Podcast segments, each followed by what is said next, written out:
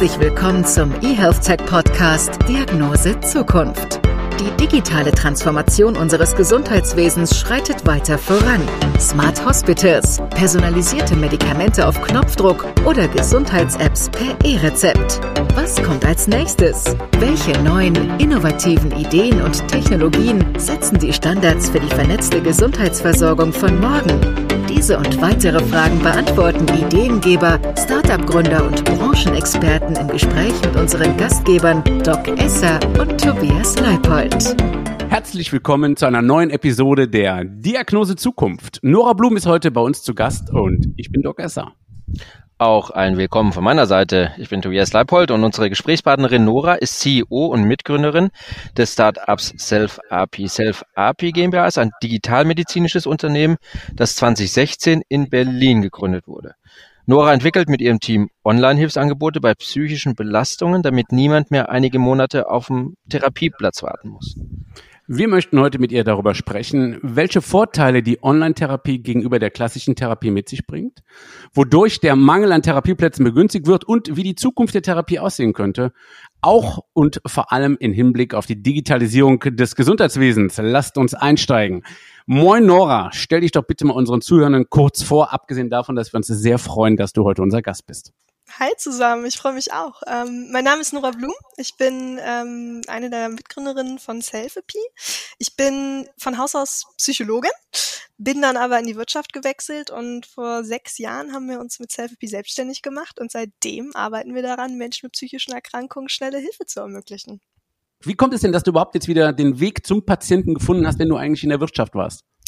Also ich bin Psychologin aus Leidenschaft, muss ich sagen. Ich bin auch in einem kompletten Psychotherapeutin-Haushalt ähm, groß geworden, mit Mutter Psychotherapeutin, Onkel Psychiater, alles Beileid. war dabei bei uns.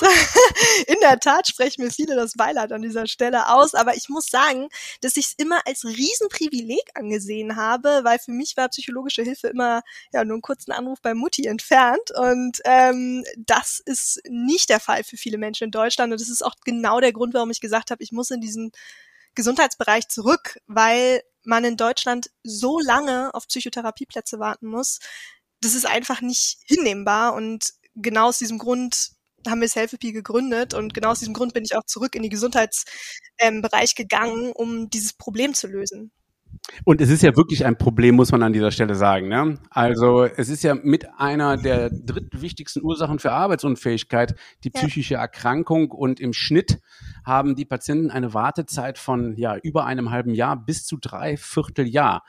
Du hast relativ, äh, äh, du hast an der renommierten University of Cambridge studiert und wann bist du denn mit dieser Idee dann schwanger gegangen, eine App für Patienten beziehungsweise eine Therapie-App für Psychotherapeuten und für Patienten zu entwickeln? Relativ früh schon, ehrlich gesagt. Während meines Studiums kam die erste Idee. Ähm, wie du gesagt hast, ich habe in England studiert und da war man schon etwas weiter, was so digitale Hilfsangebote angeht. Und was ich damals vor allem gesehen habe, ist, dass im Rahmen meines Studiums viele es ging vielen nicht gut und viele haben sich keine Hilfe genommen, einfach weil es doch zu stigmatisierend war. Und ähm, das ist der Grund, warum ich gesagt habe, man muss doch irgendwas ermöglichen, was schnelle Hilfe ermöglicht und ähm, was vor allem niederschwelliger ist. Und die Digitalisierung liegt da natürlich sehr nah. Ja, wir benutzen das Smartphone für alles. Ja, wir, wir finden unseren Partner auf dem Smartphone. Wir machen darüber jegliche ähm, Online-Kurse für alles Mögliche. Und ähm, habe ich gedacht, warum, warum nicht die Strategien der Psychotherapie mit Hilfe einer App beibringen? Das finde ich gut. Und der Doc hat es ja gerade auch gesagt, dass es, äh, ich wusste gar nicht, dass das so lange Wartezeiten sind auf dem Therapieplatz. Ähm, woher kommt das eigentlich? Kannst du das sagen? Also es ist so, dass es ähm, in der Tat gar nicht zu wenig äh, Psychotherapeutinnen gibt, sondern es gibt zu wenig Kassensitze. Okay. Und Psychotherapeutinnen brauchen einen Kassensitz, um mit ähm, den Krankenkassen abrechnen zu können. Ja, das ist wie ähm, auch in den Hausarztpraxen, die sind ja auch begrenzt ähm, pro Region und genauso ist es bei Psychotherapeutinnen. Das heißt, es gibt für jede Stadt und für jede Region immer nur begrenzte Sitze und ähm, das bedeutet, dass viele Psychotherapeutinnen eben keinen dieser Sitze haben, ja, weil die sind einfach begrenzt und entsprechend auch nur mit Privatzahlern abrechnen können oder äh, mit mit Privatversicherten und ähm, entsprechend gibt es einfach zu wenig Psychotherapeutinnen, bei denen die Kasse die Kosten trägt. Und die haben eine wahnsinnig lange Wartezeit, ähm, ja, wie ihr schon gesagt habt. Und das ist natürlich für die Patientinnen und Patienten extrem frustrierend. Und warum es so wenig Sitze gibt, naja, ist natürlich, um Kosten zu sparen. Okay. Ja, ist das so tatsächlich? Ähm, es ist ja bei uns Ärzten ist ja auch Facharztmangel, muss man ja, fairerweise ja. sagen. Ähm, ja, du musst natürlich immer für den Sitz auch die ja nötige Patientenanzahl um dich rum haben. Das heißt also beispielsweise drei Pneumologiepraxen ja. in einem kleinen Dörfchen mit 60 Einwohnern macht halt keinen Sinn. Aber das Problem ist eher, dass äh, wir hier eben tatsächlich in der Unterzahl sind für bestimmte Fachrichtungen. Also ja. sei es jetzt der Pneumologe oder sei es der Endokrinologe oder ähnliches. Ja.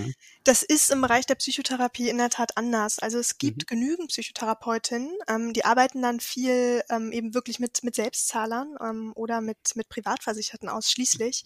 Aber ähm, die kriegen einfach keinen Kassensitz. Also mhm. als Beispiel, meine Mutter ist Psychotherapeutin und hat zehn Jahre lang in Hamburg auf einen ähm, Kassensitz warten müssen und hat dafür Ach, sehr viel Geld zahlen müssen und hm. hatte bis dahin wirklich jeden Tag den Anrufbeantworter voll mit Patientinnen und Patienten, die händeringend nach Hilfe gesucht haben. Und sie musste immer sagen, naja, bist du kassenversichert, dann kann ich dir leider nicht helfen. Ähm, dann musst du zu wem anders gehen. Und ja. das ist die Erfahrung, die Patientinnen und Patienten in diesem Bereich machen. Also es ist in der Tat ein bisschen, bisschen anders. Es ist wirklich, eigentlich gibt es die Psychotherapeutin und es gibt die Patientinnen und Patienten, die Hilfe brauchen. Mhm. Und gleichzeitig wird es unnatürlich begrenzt gehalten.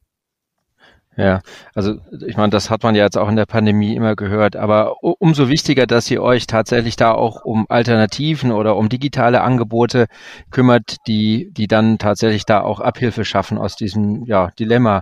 Und wollen wir vielleicht mal zurückkommen nochmal zu, zu äh, Self-API. Ähm, welche Produkte oder Dienstleistungen habt ihr denn da auf den Markt bringen können für die Patienten? Vielleicht kannst du uns einfach mal eine kleine Übersicht geben. Ja, super gerne. Also letztendlich ist es unser Ziel, mit unseren ähm, Online-Kursen die Wartezeit auf einem Psychotherapieplatz zu überbrücken. Das heißt, wir können an der Wartezeit leider nichts machen. Die, die gibt es leider einfach auf diese Therapieplätze. Aber unser Ziel ist es, den Patientinnen und Patienten schon davor etwas an die Hand zu geben, damit sie sich selbst helfen können. Und ähm, um das zu erzielen, haben wir Online-Therapieprogramme entwickelt, die Betroffenen die Strategien der kognitiven Verhaltenstherapie beibringen. Das Ganze könnt ihr euch so vorstellen, dass man ähm, letztendlich Zugang bekommt, ähm, drei Monate zu unserer ähm, digitalen App. Und im Rahmen dieser drei Monate bekommt man ähm, ganz viel Wissen um seine Krankheit. Ähm, man bekommt wirklich konkret die Techniken angelernt, ähm, wie man sich selbst helfen kann. Ähm, das Ganze ähm, ja, ist sehr, sehr leitlinienkonform. Also wir orientieren uns sehr viel an den Strategien der kognitiven Verhaltenstherapie. Der Patient oder die Patientin bekommt Videos, Audios, Übungen, kann seinen Tag protokollieren. Wir geben ihm ähm, Mustererkennung, also welche Verhaltensweisen mit welcher Stimmung korrelieren.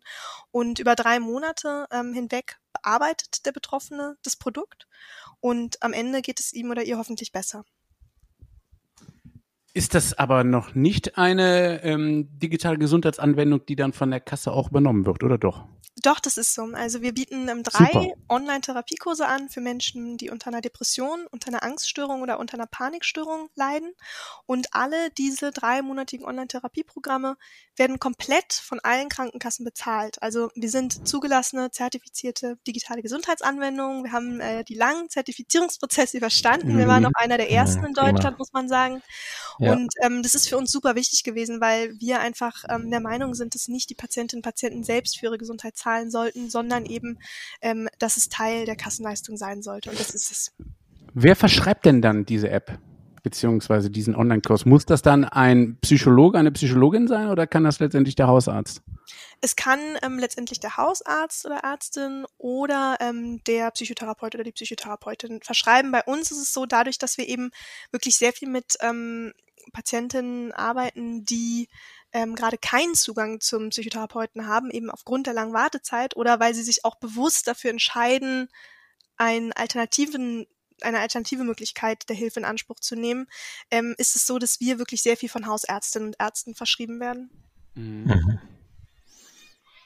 mhm. Welche Erkrankungen holt ihr denn damit ab? Also ich meine, auch die, der psychologische, der, der, der, der, der äh, psychiatrische Erkrankungskreis ist ja riesig. Mhm. So, und mhm. äh, es muss ja irgendwie auch gewährleistet werden, dass man ja den Patienten dann auch an der richtigen Stelle abholt und nicht irgendwie, was weiß ich, eine schwere Depression oder vielleicht auch eine Schizophrenie, die jetzt einfach behandlungsnotwendig wird, äh, stationär vielleicht, dass man die dann Ja. eben übersieht. Also wie stellt ihr das sicher, beziehungsweise wo ist dann die Grenze erreicht? Genau, das ist eine super gute Frage. Also bei uns ist es so, dass wir zugelassen sind jetzt Bereich, ähm, im Bereich Depressionen beispielsweise ähm, für bis zu einer mittelgradigen Depression. Mhm. Das Ah, heißt, okay. ähm, Menschen mit ähm, wirklich einer sehr schweren Symptomatik oder ähm, schlimmstenfalls mit ähm, einer akuten Suizidalität, die können unsere Programme gar nicht nutzen. Das stellen wir zum einen natürlich darüber sicher, dass es immer eine Verschreibung vom Arzt, Ärztin geben muss und die müssen eben auch checken, dass diese Kontraindikationen ähm, nicht vorliegen. Also dass eben keine akute Suizidalität vorliegt, aber eben auch, dass, ähm, du hattest es gerade erwähnt, dass eben auch keine schwere Persönlichkeitsstörung vorliegt, eine Schizophrenie beispielsweise, weil Mhm. in diesen Mhm. Fällen muss man einfach sagen, dass Online-Programme, auch wenn sie wirklich sehr gut wirken können, natürlich an ihre Grenzen stoßen. Mhm. Das, ähm, das heißt, es wird verschrieben äh, vom Arzt ähm, oder kann das äh, bei euch auch präventiv oder aus Eigeninitiative genutzt werden? Also als ähm, digitale Gesundheitsanwendung ist es so, dass wir nicht im präventiven Bereich ähm, äh, da sind, sondern wirklich im, im, Bereich, wenn ähm, ein Betroffener schon eine Diagnose hat. Und Mhm. entsprechend ähm, werden wir einfach auch nach einer Verschreibung vom Arzt oder einer Ärztin genutzt. Und das ist für uns auch das Beste, weil da Ja. gibt es eben wirklich ähm, diesen Prä-Check, sage ich jetzt mal, und ähm, man kann sicherstellen, dass der Arzt das schon mal einmal geprüft hat, dass das etwas ist, ähm, wovon der Patient oder die Patientin profitieren könnte. Und das ist uns deswegen auch der liebste Weg. Ja, dann ist es viel, viel zielgenauer. Vielleicht kannst du in Genau. dem Zuge auch mal so ein bisschen erzählen, nach welchen Methoden ihr da so äh, arbeitet oder wie, wie die Programme da von euch funktionieren? Also sie sind wirklich überwiegend ähm, aufgebaut ähm, anhand den Leitlinien der kognitiven Verhaltenstherapie.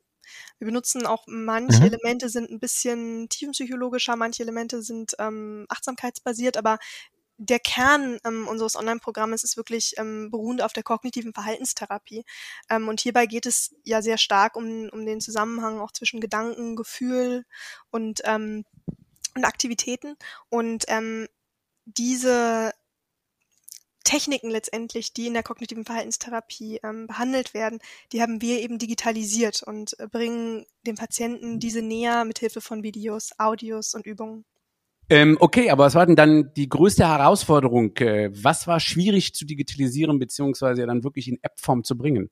Ja, also es ist natürlich nicht dasselbe wie eine ähm, Face-to-Face ähm, kognitive Verhaltenstherapie. Ja, man muss man muss sehr genau darauf achten, dass man die Inhalte ähm, so einfach aufbereitet, dass sie, dass sie selbsterklärend sind, weil der oder die Patientin ja da überwiegend alleine durchgeht ähm, und trotzdem aber eben den ganzen Inhalt transportiert digital. Und das ist natürlich nicht ganz einfach. Ähm, wir haben sehr viel zusammengearbeitet mit Psychotherapeutinnen und Psychotherapeuten und ähm, auch ähm, Universitäten ähm, und Lehrstühlen in dem Bereich. Und ähm, gemeinsam haben wir diese Produkte entwickelt. Und vieles, muss man sagen, lässt sich digital fast besser abbilden. Ähm, um mal ein Beispiel okay. zu geben. Also in der Psychotherapie ist es ganz normal, dass man Tagesprotokolle führt. Ja, das heißt, ähm, eigentlich geht man immer am Ende der ersten Sitzung nach Hause und muss ähm, mit Papier blättern, seinen Tag protokollieren, sagen, wann ging es einem besser, wann ging es einem schlechter, was hat man gemacht, welche Leute waren dabei, um danach ähm, gemeinsam mit dem behandelnden Psychotherapeuten festzustellen, welche Muster ähm, im Verhalten vorliegen. Und bei uns kann man das eben alles über die App protokollieren und bekommt danach automatisiert diese Auswertung und ähm, kann darüber erkennen, oh, okay, immer wenn ich diese Verhaltensweisen habe, geht es mir besser oder schlechter. Und das ist etwas, was normalerweise eben an Papierfragebögen gemacht wird und natürlich digital kann man das Ganze automatisch auswerten. Das hat natürlich auch einfach einen Vorteil. Ah, das glaube ich. Das äh, stelle ich mir wirklich deutlich entspannter auch vor von den äh, vom Komfort her. Ja, auch Ähm, für die Psychotherapeutin, muss man sagen. Definitiv. Äh, apropos Kolleginnen und Kollegen, wie ist denn da eure App eigentlich angekommen? Also, wir sind gerade am Anfang, ich sag mal vor fünf Jahren, auf sehr Ja. viel Skepsis gestoßen. Und zu Recht. Also, das war alles noch ein bisschen zu früh für Mhm. Deutschland. Ähm, da gab's diese ganzen digitalen Gesundheitsanwendungen noch nicht. Und da gab's natürlich ähm, super viel Skepsis. Und das ist, glaube ich, auch richtig so.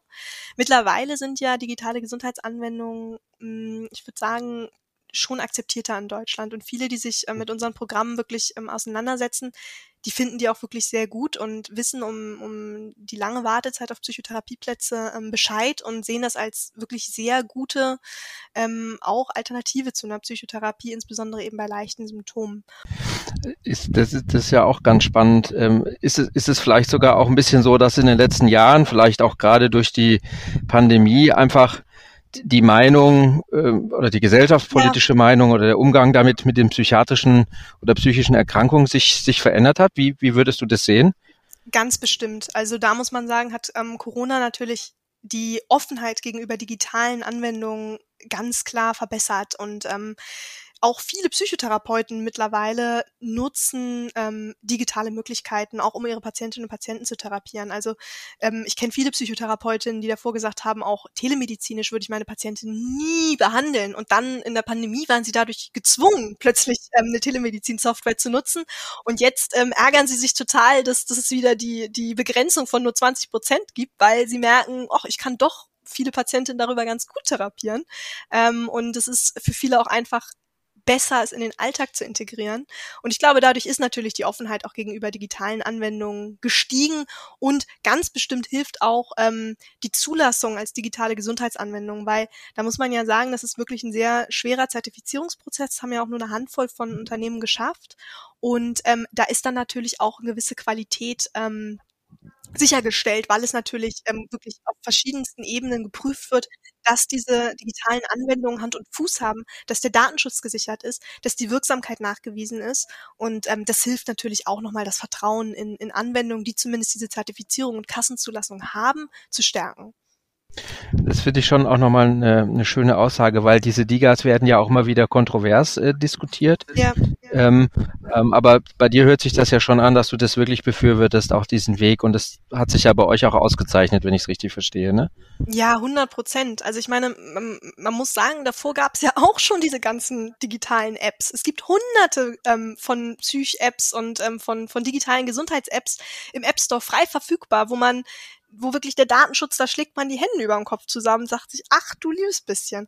Ähm, und es gibt einfach vorher gab es keine Möglichkeit zu differenzieren zwischen Apps, die wirklich ähm, Wirksamkeitsnachweise haben, wo klinische Studien über die Wirksamkeit laufen, die den Datenschutz zertifiziert bekommen haben, ähm, und solchen, äh, die, die, einfach mal ein bisschen so zusammengeschustert äh, wurden. Und dadurch ist es sehr, sehr gut und sehr wichtig, dass es jetzt wirklich diesen Qualitätsnachweis ähm, von digitalen Gesundheitsanwendungen gibt durch diese Zertifizierung und dass auch Ärztinnen und Ärzte wissen, okay, solche Apps, die von den Kassen erstattet werden als digitale Gesundheitsanwendung, die sind gut, die sind sicher und die sind wirksam. Mhm. Wie wird denn eure App von den Patienten angenommen? Und, oder wie viel nutzen die denn schon bereits, wenn du so Zahlen hast? Ja, super gerne. Also wird wirklich super, super gut angenommen. Einfach weil ähm, es für viele Patientinnen und Patienten ja die Möglichkeit ist, A, Soforthilfe in Anspruch zu nehmen und B, nutzen auch viele unsere Online-Therapieprogramme ähm, aus dem Grund, dass, dass sie sagen, es ist einfach flexibler in ihren Alltag integrierbar. Also viele unserer Patientinnen und Patienten die, die arbeiten Vollzeit und die finden es gut, als ersten Schritt der Hilfe dann erstmal ähm, diese Online-Programme zu nutzen, ähm, am Wochenende auf dem Sofa in ihren eigenen vier Wänden, wenn die Kinder gerade schlafen und es gerade machbar ist. Und es ist einfach oft einfacher zu integrieren als ähm, eine Psychotherapiestunde, ähm, ja, von, von montags bis freitags. Und ähm, bislang haben wir ähm, knapp über 35.000 Betroffenen helfen können, jetzt in den letzten Ach, Jahren. Da ist ja der Hammer. Das ist ja, das ist ja richtig. Ja, finde ich gut. Wobei sich da natürlich für mich die Frage stellt, äh, hat da vielleicht auch der Lockdown beziehungsweise die Lockdowns dazu geführt, dass da auch ein erhöhter Bedarf war? Ja, 100 Prozent. Also ähm, im Rahmen des ersten Lockdowns, ähm, laut den Statistiken der Krankenkassen, ist es so, dass sich ähm, die ähm, gewünschte Inanspruchnahme, also die Nachfrage nach Psychotherapieplätzen um 40 Prozent erhöht hat. Und Boah. das ist halt super krass, weil gleichzeitig wurden nicht mehr Psychotherapieplätze beziehungsweise wieder Kassenzulassungen freigegeben. Das heißt, die Wartezeit hat sich nochmal verlängert. Und es ist einfach so schlimm, weil in dieser Zeit war es so, dass viele Praxen zu hatten. Ähm, einfach weil ähm, ja auch äh, Psychotherapeutinnen natürlich irgendwie Sorge hatten, sich anzustecken und es aber gleichzeitig natürlich auf der erhöhten, aufgrund der erhöhten Isolation und der erhöhten Stresssymptomatik des, des Lockdowns noch mehr Bedarf da war. Und das ist einfach eine wirklich eine schwierige Zeit für die Gesellschaft gewesen. Und wir freuen uns natürlich, dass wir da zumindest ein bisschen Hilfe leisten konnten mit unseren ähm, digitalen Angeboten. Aber hast du denn das Gefühl, dass es, also das Gefühl ist ja da, dass es auf Seiten der Patienten äh, ein gewisses Umdenken durch die Digitalisierung schon gibt. Hast du denn auch das Gefühl, dass das auf Seiten der Regulatorik dann so ist? Dass sich da was tut? Ja, schon. Also ähm, auch wieder in Bezug auf, auf das digitale Versorgungsgesetz und, ähm, und, und die Möglichkeit, jetzt sich als digitale Gesundheitsanwendung zertifizieren zu lassen, hat sich ja ganz viel getan. Es gibt ja jetzt die Möglichkeit dadurch, dass wirklich digitale Anwendungen flächendeckend von allen Krankenkassen ähm, erstattet werden. Und das ist ganz gewiss auch ein, ein Weg der Politik und ähm, ja, der Regularien, ähm, wenn du so, so willst, ähm, wirklich flächendeckend Menschen schnellen Zugang zur Hilfe zu ermöglichen. Mhm. Ich habe noch mal eine Frage zur Qualität der App. Also nicht, dass ich die in Frage stellen möchte, sondern wie überprüft ihr denn eigentlich den Therapieerfolg? Gibt es ja. da ein Feedback über die, über, über von den Patienten oder wie macht ihr das? Genau, also für uns ist es natürlich super wichtig, dass ähm, alle unsere Online-Programme im Rahmen von klinischen Studien nachgewiesen werden. Ähm, wir machen mit allen unseren Online-Programmen immer klinische Studien, ähm, also randomisiert kontrollierte Studien mit ähm, unabhängigen Partnern. Im Bereich ähm, der Depression haben wir beispielsweise mit der Charité, ähm, wurden wir von der Charité ähm, evaluiert, im Rahmen von Angst und Panik mit der Universität Gießen. Und dabei geht es dann darum, ganz äh, ja, knallhart zu prüfen, ob unsere Programme wirken. Und das tun sie. Wir haben gerade eine große Studie veröffentlicht mit der Charité zusammen, die zeigen konnte, dass wir im Rahmen unseres Depressionskurses die Symptomatik um ähm, knapp 40 Prozent senken können. Und das ist natürlich etwas, was super gut ist und was auch wichtig mhm. ist. Also alle Programme werden immer evaluiert bei uns und so messen wir auch den Erfolg. Ähm, es ist ja insgesamt so, dass Digitalisierung voranschreitet, aber auch äh, Globalisierung. Und ähm, wie, wie würdest du das einschätzen? Wie weit kann so eine App noch gehen? Wie, wie weit kann sie eine persönliche Therapie tatsächlich auch vielleicht auch ersetzen? Oder welche Vorteile äh, gibt es denn dann, dass es die persönliche Therapie tatsächlich auch noch gibt? Wie siehst du da das Verhältnis? Also es gibt immer und immer eine Daseinsberechtigung für die ganz normale persönliche traditionelle Verhaltenstherapie. Die darf auf gar keinen Fall wegdigitalisiert werden und die ist super, super wichtig. Super, ähm, ja. Das einmal als ganz klaren Standpunkt als ähm, einen der größten Fans der traditionellen Verhaltenstherapie, die auf gar keinen Fall wegdigitalisiert werden kann. So. Aber es gibt auch eben viele Betroffene, die aus welchen Gründen auch immer digitale Angebote bevorzugen. Ähm, eben aufgrund der Geschwindigkeit, ähm, der Verfügbarkeit, aber eben auch aufgrund der Flexibilität oder weil sie sagen, für mich ist das okay, erstmal selbstbestimmt ähm, die Übungen ähm, in meinen vier Wänden zu bearbeiten. Und für solche kann eine digitale Gesundheitsanwendung eben auch sehr gute Ergebnisse erzielen. Ähm, 40 Prozent Symptomreduktion wie bei uns, das sind Ergebnisse, die vergleichbar sind mit denen einer kognitiven Verhaltenstherapie. Und wenn es für die gut funktioniert, dann natürlich ist das auch eine gute Möglichkeit der Hilfe. Wo denkst du, wo schießt du in den nächsten Jahren, beziehungsweise seid ihr in der weiteren Entwicklung oder ähm, ja, macht ihr jetzt nur noch Updates der bisherigen App? Wir entwickeln die App natürlich ähm, fortlaufend ähm, weiter und ähm, wir sind auch ähm, zurzeit in der Zertifizierung von weiteren digitalen Gesundheitsanwendungen, ähm, weil es natürlich noch weitere Bereiche der psychischen Erkrankung gibt. Für uns ist es super mhm. wichtig, ähm, immer das Feedback von Patientinnen und auch ähm, ja, Ärzte und Ärzten zu berücksichtigen und entsprechend unsere Programme weiterzuentwickeln. So sind wir auch immer weiter in, in fortlaufenden klinischen Studien, um die Wirksamkeit ähm, weiter zu evaluieren und ähm, so machen wir jetzt erstmal weiter. Da, da, dürfen wir schon gespannt sein, Doc, oder? Absolut. Das, Absolut. das führt ja auch ein bisschen zu der Frage, liebe Nora, wenn wir mit jemand ähm, so vorausdenkenden sprechen, ähm, kannst du uns so ein bisschen deine Vision erzählen, was du verraten darfst von wie sieht die Psychotherapie der Zukunft aus? Ja, super gerne. Also ich glaube schon, dass die Digitalisierung eine sehr viel größere Rolle in der Psychotherapie spielen wird. Ich ähm, hoffe sehr, dass die Obergrenze der Nutzung von Telemedizin im Bereich der Psychotherapie aufgehoben wird und dass es Patientinnen Therapeuten freigestellt wird, ob sie von Angesicht zu Angesicht sprechen wollen oder telemedizinisch, sodass jeder eben genau die Hilfe bekommt, die er möchte. Ich hoffe sehr, dass die Wartezeiten auf Therapieplätze ähm, verkürzt werden, also dass es mehr Kassensitze gibt, sodass Patientinnen nicht mehr so lange warten müssen. Ich glaube aber auch, dass digitale Gesundheitsanwendungen wie die von Selfie eine zunehmend größere Rolle spielen, ähm, sowohl als ähm, ja in Teilen Alternative für Menschen mit leichten Symptomen, aber eben auch in Kombination mit der traditionellen ähm, Verhaltenstherapie, weil eben viele Elemente ähm, ja auch sehr gut digital ähm, sich ergänzen lassen. Mhm.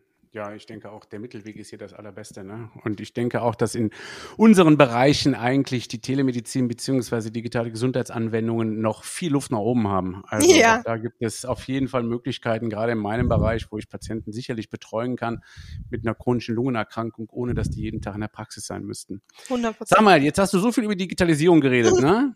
Gibt es bei dir noch eine analoge Gewohnheit, die sich definitiv nicht digitalisieren lässt? Ja, auf jeden Fall. Also beispielsweise habe ich kein Kindle und ich hasse es, irgendwas online zu lesen, muss ich sagen. Ach, mhm. Ja, also gerade wenn es ähm, ums Lesen von Romanen geht, ähm, ich habe immer lieber das Buch in der Hand als irgendwas Digitales. Ähm, und Kindles verstehe ich einfach nicht das Konzept. Es ist doch das mhm. halbe, die halbe Miete vom Buch ist doch, das in der Hand zu haben, zu spüren. Also lesen muss im Buch so passieren. Also, da bist du noch total haptisch und das muss so sein. Ja, oldschool. Und so eine schöne, es geht ja auch nichts über so eine schöne Bibliothek, wo die Bücher nachher alle drinstehen. Verstauben. Das, Verstauben. Das ist mir sehr sympathisch. Ähm, das finde ich gut. Liebe Nora, ich äh, habe die große Ehre, die letzte Frage zu stellen, äh, wie, die wie immer äh, die folgende ist. Und ähm, nach der Frage, wie lautet denn deine persönliche Diagnose Zukunft? Meine persönliche Diagnose Zukunft. Ich glaube, ich habe ja eben schon ganz viel erzählt, ähm, was ich, was ich mir wünsche. Ich, ich wünsche mir, dass die digitale Welt ähm, enger mit der ähm, mit den traditionellen Welten zusammenarbeitet, dass es mehr digitale Gesundheitsanwendungen gibt, die auch hybrid eingesetzt werden können, ähm, dass Psychotherapeutinnen und Ärztinnen ähm, die die Sorge und Furcht vor digitalen Anwendungen genommen wird, ähm, dass es das E-Rezept endlich hm. mal flächendeckend gibt, dass die Welt wir arbeiten dran, wir arbeiten dran. Ja, ja. es gibt noch so viel zu tun. Absolut. Nora, ganz herzlichen Dank, dass du heute bei uns zu Gast warst. Sehr gerne. Und das war wieder eine neue Episode der Diagnose Zukunft. Unsere Gesprächspartnerin heute, Nora Blum, CEO und Mitgründerin des Startups Selfie und natürlich mit meinem Lieblings-Mitkommentator Tobias Leipold und dem Ollen. Doc Esser. Wunderbar. So sieht's aus. Ich mich sehr. Dann lasst uns äh, das äh, in die Wahrheit umsetzen. Es gibt noch viel zu tun. Packen wir es an. So sieht's aus. Doc. So, bleibt gesund, uns gewogen und bis zum nächsten Mal. Tschüss. Tschüss. Wir hoffen, wir konnten Ihnen neue Denkanstöße geben und sind gespannt auf die nächste Episode Diagnose Zukunft. Was denken Sie, wie die Digitalisierung die Gesundheitsversorgung verändert? Wir freuen uns auf Ihre Meinung, neue Ideen und Gedanken. Schreiben Sie uns an redaktion.diagnosezukunft.de. Folgen oder bewerten Sie uns gern auf Spotify, Apple Podcasts, Google Podcasts, Podimo oder Deezer. Vielen Dank fürs Zuhören. Bleiben Sie gesund.